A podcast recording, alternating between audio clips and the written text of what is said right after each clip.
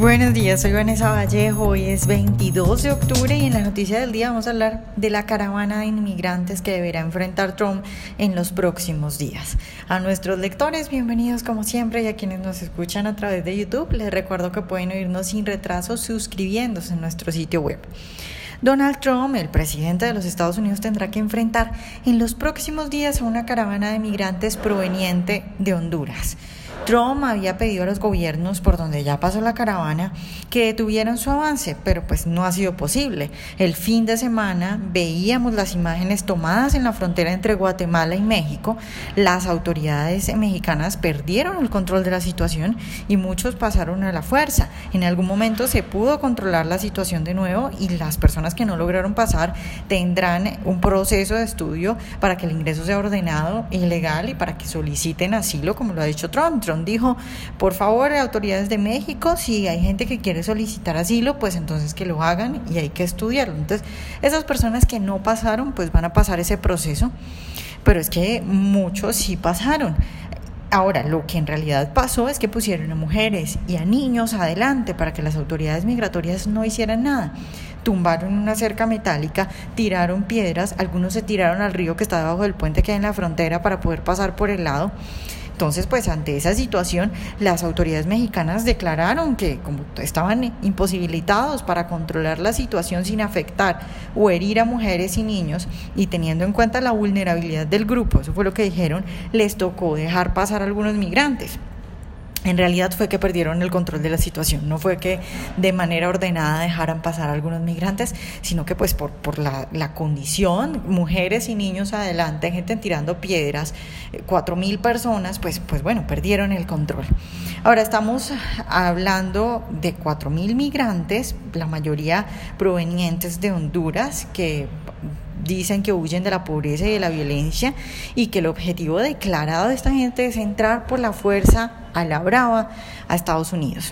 Hay que decir que la migración desde Honduras, que es uno de los países más violentos de la región, es una situación muy común. Ahora, lo que no había ocurrido antes es que la migración se diera en una caravana de tanta gente dispuesta a pasar a la fuerza, organizada y cometiendo esta, este, este tipo de, de actitudes como poner adelante a niños y a mujeres. Y bueno, al respecto de, esto, pues ya están las dudas sobre la mesa, ¿no? ¿Cómo se pudo organizar algo tan grande? Diferentes medios están hablando de que en la televisión de Honduras salieron propagandas para esta caravana. También hay quienes aseguran que esto está financiado e incentivado en alguna medida importante por los demócratas, que ustedes recuerdan, ellos pues esperan dar un golpe a los republicanos para estas elecciones que vienen, las del 6 de noviembre. Trump ha dicho que va a militarizar la frontera y que no va a dejar pasar a estos migrantes, que yo creo que es apenas lo normal. Es decir, no puede recibir así de la nada a esta gente porque se le vienen entonces quién sabe cuántas caravanas más y porque además es que hay normas y no puede dejar pasar así a cualquiera.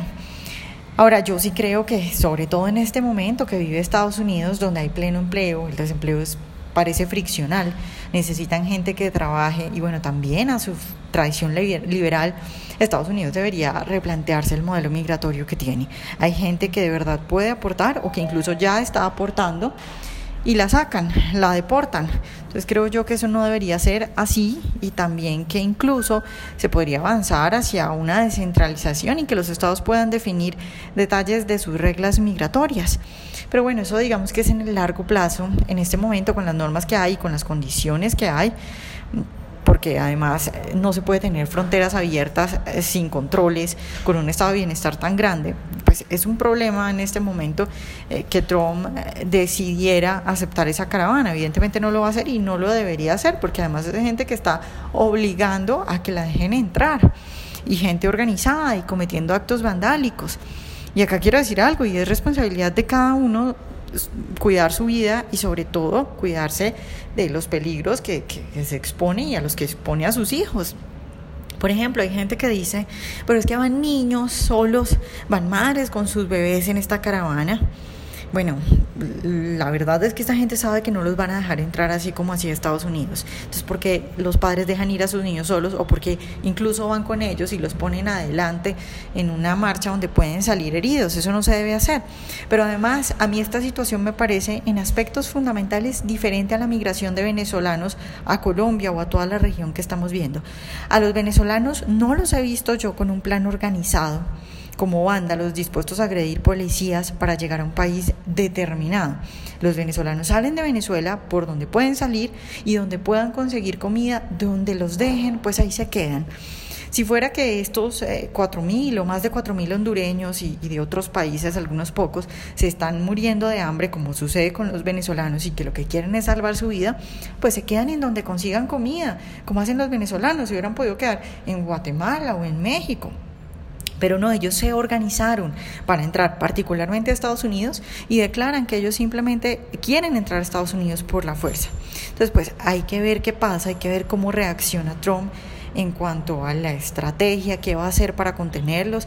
Ya dijimos que él pues había eh, dicho que va a militarizar la frontera hay videos de personas diciendo que detrás del Partido Demócrata y de las intenciones que tiene el Partido Demócrata, pues hay gente planeando ir hasta la frontera de civiles, civiles, para confundirse con esta gente y que eh, dejen entrar a los migrantes. Entonces hay que ver qué va a pasar. Es una situación difícil, sin embargo, eh, si bien algunos creen que esto va a ayudar a los demócratas, yo creo que esto va a ayudar a los republicanos, porque como lo digo, no es una migración como la que uno ve de los venezolanos, que es espontánea, de gente muriendo de hambre que se queda donde pueda comer, ¿no? Esto es una gente organizada que quiere entrar a Estados Unidos y creo que eso refuerza más eh, la, la, idea de aquellas personas que votaron por Trump de, bueno, no podemos en estas condiciones fronteras abiertas y a los ilegales pues hay que sacarlos. Entonces veremos qué pasa.